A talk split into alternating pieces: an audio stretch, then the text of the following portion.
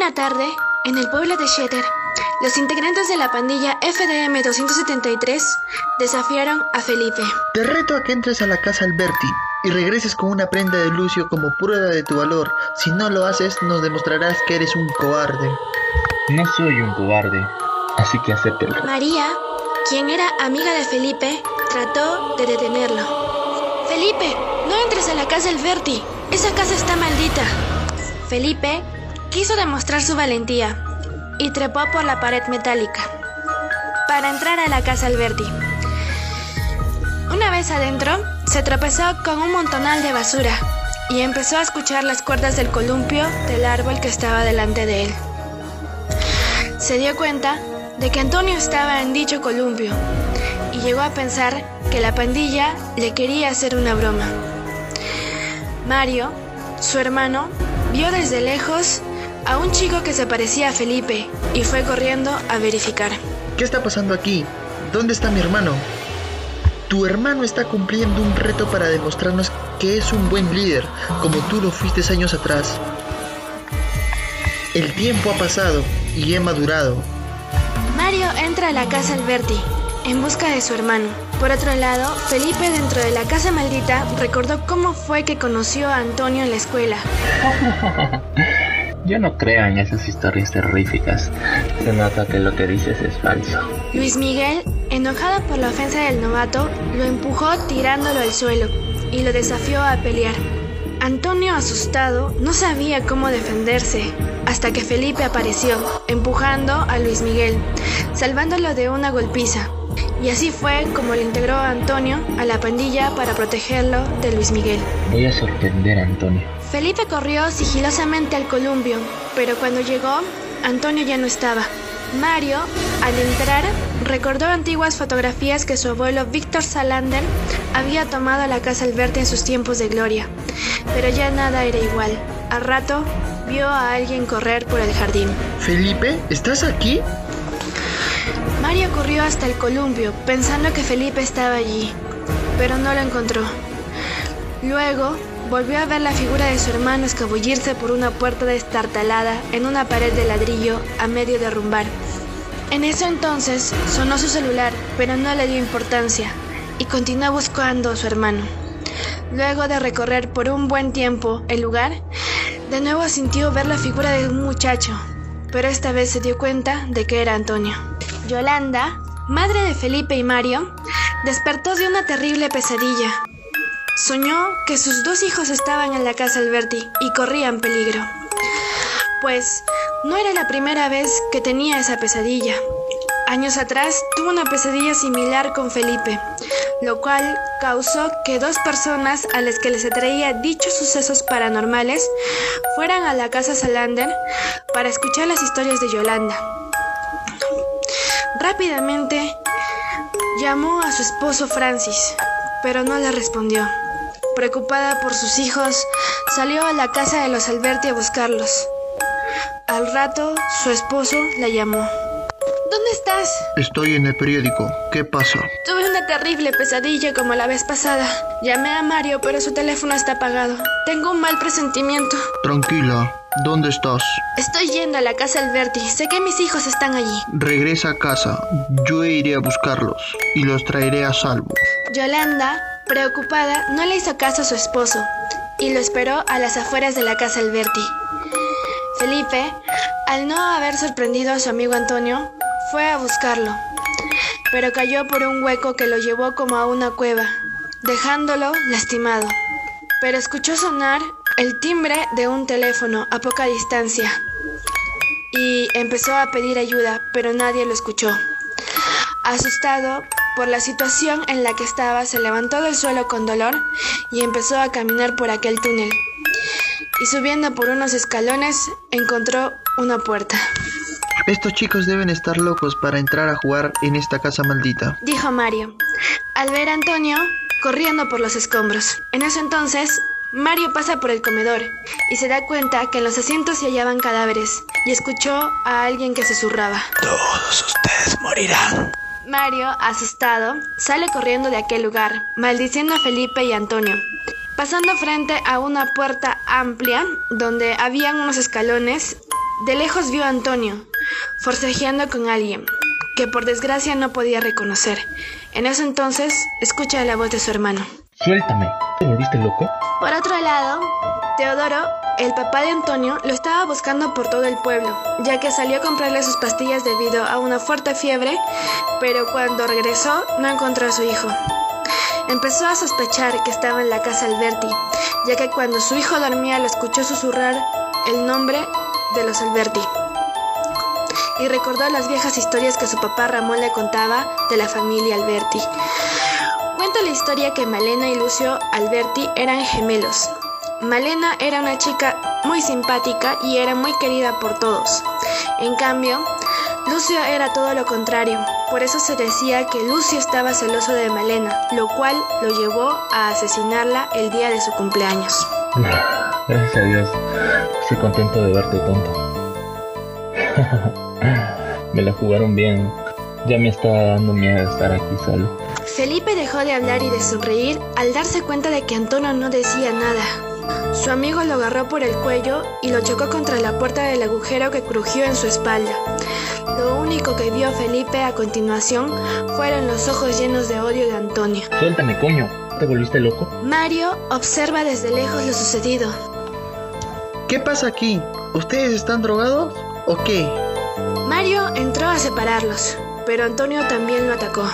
Luego, Mario por rabia lo empujó, haciéndolo caer en un charco de agua sucia, pero Antonio se paró rápidamente y empezó a burlarse. ¿Qué le pasa a este? No lo sé, lo encontré así y trató de ahorcarme. ¿Y qué te pasó a ti que estás cojeando? Me caí por un hoyo en el suelo por estar persiguiendo a este imbécil. No sé qué es lo que les está pasando a ustedes dos. Si tienen algún problema, resuélvanlo afuera. Aquí hay gente muerta. Cuando salían, Antonio ahorcó a Felipe y este soltó un grito de dolor que enfureció a su hermano. Mario se lanzó contra Antonio, pero este retrocedió, esquivándolo y gritando. De aquí nadie saldrá vivo. Así fue como Mario dedujo que el espíritu de Lucio Alberti estaba dentro de Antonio, pues este estaba poseído. Aquel ser había dejado de ser Antonio totalmente y salió disparado tras de Mario a una velocidad increíble. Un viejo, en una cafetería que tenía un bolso, observó la casa Alberti para entrar, pero vio a los chicos de la pandilla y todo el trayecto hasta que vio a una mujer la mamá de Felipe y Mario, en aquella pared metálica, llorando. Luego llegó un carro con un señor que era Francis, el padre. Se despidió de la mujer indicándole que estaba de acuerdo que buscara a Solomon Price, por si acaso, pero que él no se fiaba de ese tipo. Dicho esto, entró a la casa Alberti. Luego, el viejo se alejó un poco de aquella zona, buscando un lugar por donde pudieran penetrar la propiedad entrando con dificultad. Luego de la pelea que los dos hermanos tuvieron con Antonio, Felipe salió corriendo del lugar, pensando que Mario andaba detrás suyo, llegando hasta el comedor, donde observa los cadáveres a los que su hermano se refería. En ese entonces se encuentra con el viejo. No voy a hacerte daño. ¿Qué haces en este lugar? Este no es un sitio donde deberías estar. Felipe, asustado, le pregunta. ¿Son cadáveres? Sí, y es hora de que te marches de aquí. Pero, ¿y Mario? ¿Mi hermano? Él quedó atrás con Antonio, pero Antonio ya no es el mismo. Vete de aquí, ahora que puedes, muchacho. Puede que yo logre hacer algo por tu hermano, pero por lo que me has intentado decir sobre Antonio, para él ya es tarde. Él está poseído por una entidad que no debería existir en este mundo. El viejo sacó un libro y dentro del libro sacó unas hojas y empezó a pronunciar un ritual de palabras, lo cual hizo que los cadáveres se convirtieran en cenizas, dejándolo al viejo agotado y tenebroso. ¿Qué es lo que ha pasado? Acabo de destruir los cadáveres con los que se encargaba la maldad que se adueñó de esta casa todos estos años. Al entrar Francis a la casa de los Alberti, recorrió el lugar y reconoció a Mario, que venía corriendo a toda velocidad y no podía creer lo que estaba persiguiendo su hijo. Corre, papá. Su padre salió del pasillo y volteó para ver cómo su hijo salía de la angostura y aquella cosa extraña saltaba sobre él, alcanzándolo y haciéndole caer al suelo. Mario Salander vio desde el piso cómo su progenitor le arrancaba de encima a Antonio, que estaba sobre él, golpeándolo. En el rostro de su padre se reflejó el asco que sintió al tocar la piel babosa del demonio. ¿Se puede saber qué demonios hacen ustedes dos aquí? ¿Dónde está Felipe? No estoy muy seguro dónde esté Felipe. Papá, hay que irnos. Antonio está poseído. Aguarda un momento.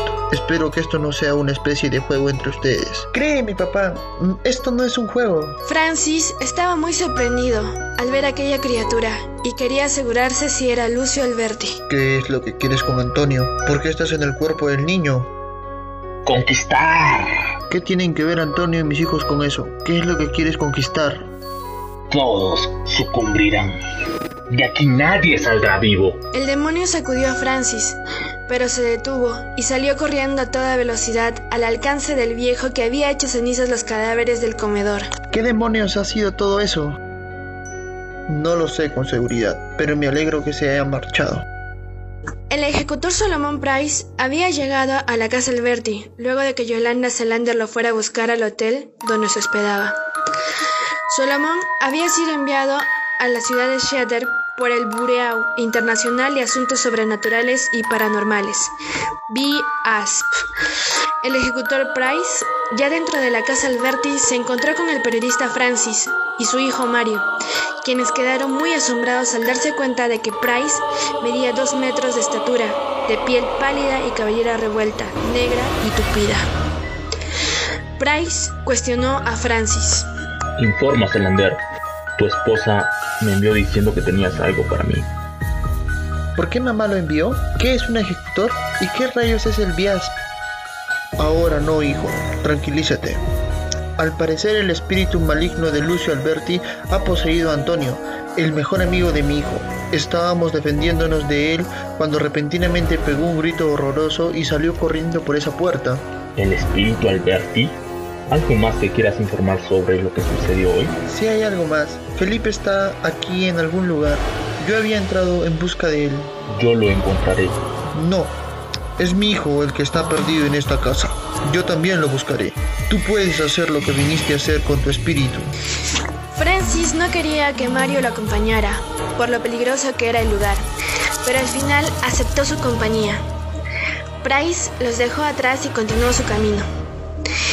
El BIASP mandó a Price a que recopilara información sobre los sucesos que pasaron en Cheddar, ya que existía una fuente de internet llamada Cheddar Oculta, donde Yolanda publicaba hechos paranormales en aquel pueblo. Felipe, herido, continuaba siguiendo al viejo y se arrepintió de haber aceptado el reto de la pandilla. Llegó el demonio saltando por las paredes y lastimó al viejo. Cuando de repente aparece Solomon Price, dándole una patada a la criatura, dejándolo en el suelo. Y justo cuando Price iba a matar al demonio, en ese instante Felipe se trepó del brazo de Price, impidiendo que termine con él. Price lo lanza contra el suelo bruscamente y Francis empezó a amenazar a Price, por lo que había lastimado a su hijo. En eso, el demonio desgarra la pierna de Price y huye. El viejo abrió un portal en el mundo tenebroso y gracias a eso, ese demonio merodea en nuestra realidad. Francis miró al anciano en la poca luz. No lo podía creer. Pues ese anciano era Lucio Alberti. Estaba vivo. Todos se quedaron sorprendidos por su presencia. Y así fue como empezaron a cuestionar su historia. El viejo contó cómo pudo poseer el libro y declaró que solo quería devolverle la vida a su hermana que por accidente había asesinado. Esas historias que les contaron son falsas. Yo quería mucho a mi hermana, pero ella no era como ustedes piensan.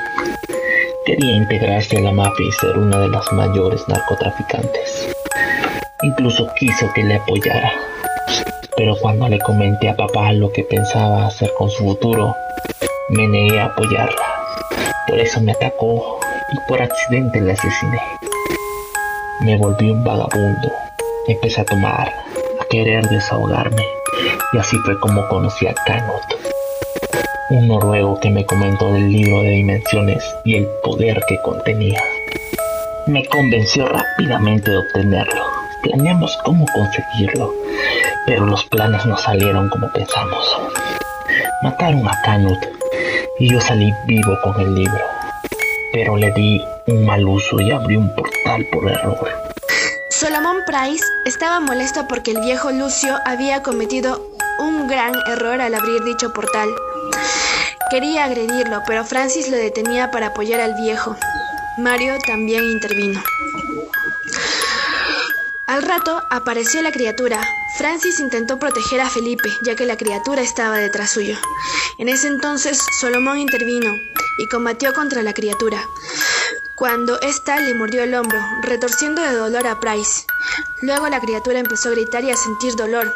Price aprovechó la oportunidad y golpeó a la criatura, viendo una sustancia verde luminosa que cubría el cuerpo de la criatura. No entendía de dónde había salido, pero vio a Lucio con esa sustancia en sus manos y hojeando el libro. Empezó a recitar unos cánticos que encontró en el libro. Estos cánticos retorcía de dolor a la criatura. Así fue como Price aprovechó para rematarlo. Francis observó en ese entonces que Lucio se caía al suelo, casi desmayado, llegando a morir después de la muerte de la criatura. Déjalo ya, Salander. El estúpido está muerto. ¿Qué haremos ahora con todo lo que ha pasado? Nadie le dirá nada a nadie, porque los muertos no hablan. No es algo personal, solo no puedo dejar cabos sueltos, ni testigos de lo que pasó aquí. Te advertí que no intervinieran en mis asuntos. Debiste irte con tu hijo cuando te di la oportunidad. Eres un desgraciado maldito. Pero no estaré muerto como tú y tus hijos, periodista. A diferencia de ti, Mañana veré un nuevo amanecer lejos de este asqueroso lugar. Mario y Felipe, al ver a su padre herido, se lanzaron entre gritos y alariados contra el ejecutor. Solomón se desembarazó de Francis, que cayó muerto al suelo y se defendió sin dificultad de los hermanos. El puñal de Lucio Alberti que él había recogido del suelo para matar a Francis probó más sangre. A la mañana siguiente, en el aeropuerto internacional de Shatter, se encontraba Solomon Price en la sala de espera escuchando las noticias.